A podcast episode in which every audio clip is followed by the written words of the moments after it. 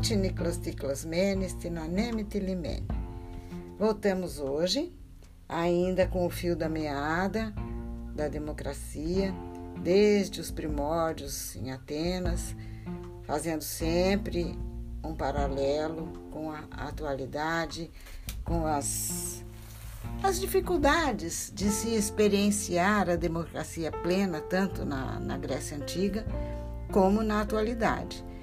E chamando a atenção de vocês para essa questão que a mim me intriga muito, que é da forma como a democracia atual é apresentada como algo inerente ao capitalismo, somente pelas narrativas da mídia, de um certo setor da mídia, neoliberal e ultraliberal, e também há um certo conceito de liberdade e de autoafirmação como se liberdade existisse só dentro do capitalismo, o que é bastante discutível também. E criticando regimes que optam por outras formas de atender o interesse do povo e garantir liberdades também, de forma concebida de forma diferente. Exemplo, é, sem considerar o máximo valor, por exemplo, a ideia de meritocracia mas sim a ideia de que liberdade se garante provendo condições iguais a todo o povo, igualitárias. Nos dias que correm, por exemplo, os Estados Unidos, só para fazer um paralelo com a atualidade, né, mostrar como a defesa da liberdade tem que ser algo que considere, inclua e sacralize e respeite a liberdade de qualquer povo de ser soberano e decidir os seus próprios destinos. Estou chamando a atenção para o fato que ocorre atualmente, nos dias que correm, entre um conflito iminente na, na Ucrânia, mas que não é propriamente um conflito de ucranianos contra ucranianos, apesar de que existe sim grupos separatistas dentro da Ucrânia, mas no grande jogo de xadrez geopolítico do mundo atual, o que realmente está importando, as forças que estão efetivamente se posicionando para defender as suas concepções de liberdade, de soberania, de regimes e de direito de se autogovernar, são a Rússia, que é uma potência nuclear, uma grande potência, e os Estados Unidos associado à OTAN, que no fundo acaba sendo um, um subsidiário, um, um, um grupo que obedece de forma mais ou menos homogênea ao comando do imperialismo americano, com algumas restrições, algumas reservas, algumas coisas a serem debatidas pontualmente, mas de modo geral o que se coloca lá na Ucrânia hoje é o grupo ocidental liderado pelos Estados Unidos e a OTAN contra separatistas ucranianos que fazem uma determinada opção que não vem ao caso a gente aprofundar aqui agora e que foram reconhecidos pela Rússia com o direito de fazer essa cisão dentro da Ucrânia. É, quero dizer, em se tratando de democracia, de defesa dos direitos dos povos de serem livres, e escolherem seus valores, suas formas, seus regimes, suas formas de governo, seus regimes, então, pela lógica, um, um bloco democrático como o bloco ocidental deveria, sim, respeitar o direito à autodeterminação dos ucranianos, né? que não é o que a gente está vendo nesse momento. Há uma mobilização imensa de forças do Ocidente tentando interferir num movimento que é interno né, da Ucrânia. E, enfim, é, o que eu estou chamando atenção aqui é para essa ideia de que o Ocidente se considera, às vezes, e às vezes nem, nem posso dizer que às vezes, mas com muita frequência, o, o bloco defensor da democracia e da liberdade. E a gente precisa ter muito cuidado para não entender que sejam eles os os únicos a viverem de acordo com valores de respeito à liberdade, de soberania, de autenticidade do povo com relação àquilo que é o propósito de cada nação. Mas sejamos mais específicos e vamos direto à Grécia Antiga.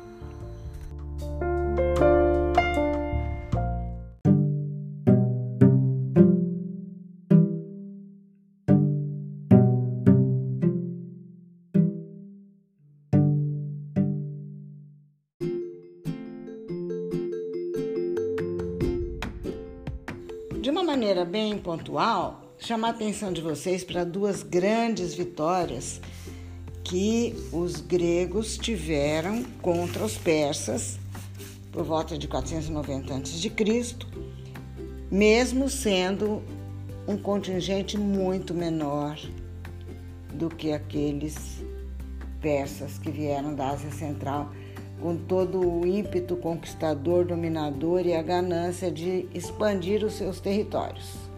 Já tinham incendiado Mileto, na Ásia Menor, Atenas, Esparta e, e algumas poucas cidades, outras pequenas, enfim, estavam ali de sobreaviso, certos de que a qualquer momento haveria uma evasão dos persas em território é, balcânico, né? Porque a, Ásia, a Mileto fica na Ásia Menor ali eh, já na Ásia. Muito bem. O que eu quero lembrar agora, para já antecipar um alívio para vocês.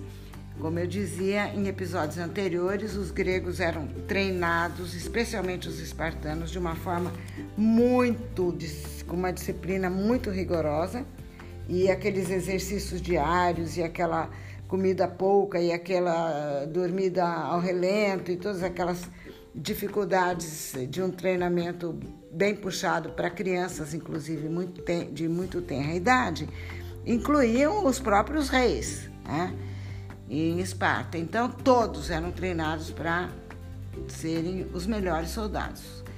E os atenienses é, não era propriamente um povo guerreiro, a cidade-estado de Atenas não era propriamente um povo guerreiro como os espartanos, mas eles tinham uma capacidade de compromisso, um comprometimento tão grande com a defesa do seu núcleo familiar, do seu espaço, da sua cidade-estado, das suas mulheres, das suas crianças, dos seus velhos, e, e uma vontade de realmente preservar a própria soberania, o próprio regime democrático, a própria visão de mundo, seus valores, sua fé, sua religião, seus deuses que eles acabaram sendo vitoriosos em dois momentos bem cruciais contra os persas, em Maratona e em Salamina.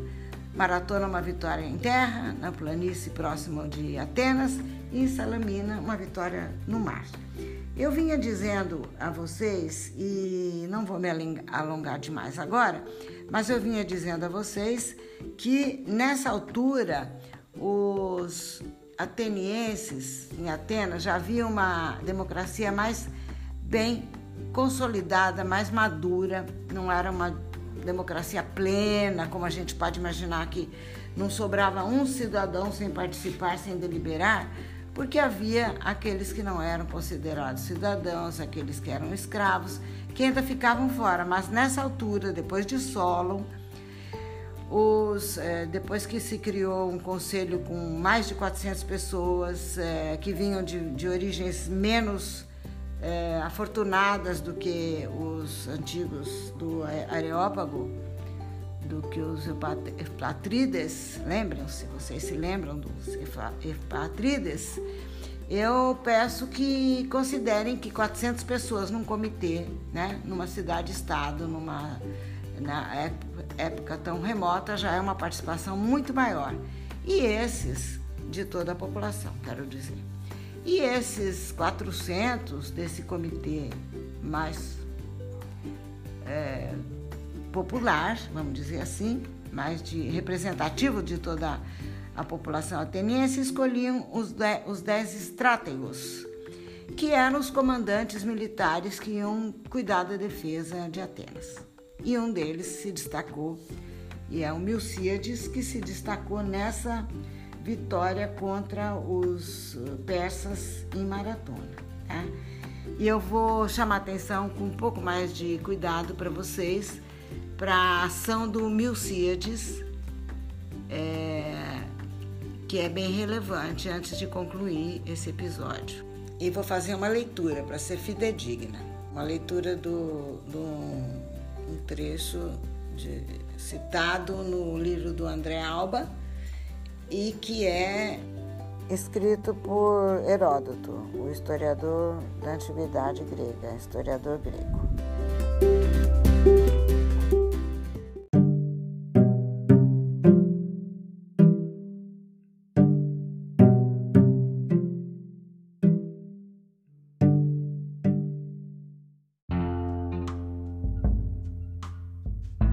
Vou ler o trecho que eu prometi de Heródoto, mas que está é, aqui no, no André Alba. Lembra que eu falei? Oriente e Grécia? Um compêndio sobre Oriente e Grécia de André Alba. Então diz o seguinte: é um texto que ele trouxe para que conheçamos o relato de, de Heródoto. Mas ele introduz e eu vou pedir para vocês. Vou abrir aspas só na hora que começar a falar o Heródoto. De início, é uma frase do próprio autor desse compêndio. Então, ele diz o, o título: Milcíades e Maratona. Heródoto apresenta da maneira seguinte o papel de Milcíades na véspera da Batalha de Maratona. Abre aspas. Havia duas opiniões entre, entre os estrátegos atenienses. Uns não queriam combater, alegando que se achavam em pequeno número contra os medas Outros queriam-no, e entre eles Milcíades. A pior das opiniões o arrebatava. Por felicidade, faltava um décimo primeiro votante, o Polemarca, título de um magistrado. Milcíades foi procurá-lo e disse-lhe: Depende de ti, Calímaco, ou consumar a escravidão de Atenas ou torná-la livre. Os atenienses estão no maior perigo que jamais conheceram desde que existem. Se não combatermos, temo Temo que grandes discórdias, discórdias abalem as suas resoluções, até compeli-los ao partido dos medos, Medas. Se combatermos, antes que a coragem de alguns cidadãos esmoreça, os deuses mantendo igualmente a balança, podemos arrebatar a vitória. Tudo isso repousa agora sobre ti, tudo isto está entre as tuas mãos. Se concordares com a minha opinião, tua pátria estará livre e Atenas será a primeira cidade da Grécia. Calímaco foi da mesma opinião que Milcíades, diz aqui o André Alba, porque depois de Grécia fechou aspas para o que dizia Heródoto. Eu esqueci de dizer. Então, como diz André Alba, Calímaco foi da mesma opinião que Milcíades. Continuando com André Alba. Os persas ocupavam a planície com sua esquerda para o mar. Os atenienses arremessaram-se a passo acelerado vindos da direção de Vrana. Novamente, agora abrindo aspas para Heródoto. Os persas, diz Heródoto, vendo os adversários, na fúria da corrida, esperaram o choque. Por seu pequeno número, por essa maneira de atacar correndo, julgaram-nos presa de uma loucura que iria, em um abrir e fechar os olhos, perdê-los, tanto mais que não tinham cavalaria nem arqueiros. Os atenienses meteram-se na confusão e combateram com bravura digna de memória. A manobra surtiu. No centro, os bárbaros levaram vantagem, mas nas duas alas, os atenienses e os platienses, soldados da cidade vizinha e amiga, derrotaram os corpos que, que lhes opunham resistência, tendo se reunido, voltaram-se contra os que desbaratavam o seu centro. A vitória dos atenienses foi completa. Desbarataram os fugitivos, empurrando-os até o mar. Fecha aspas para o relato de Heródoto. E eu vou interromper um pouquinho aqui com vocês é, o relato de maratona, nem vou chegar ainda em Salamina, vamos devagar, porque hoje eu já me alonguei um pouco mais, por puro entusiasmo, e vou repetir a vocês. É justamente a palavra entusiasmos, entusiasmos.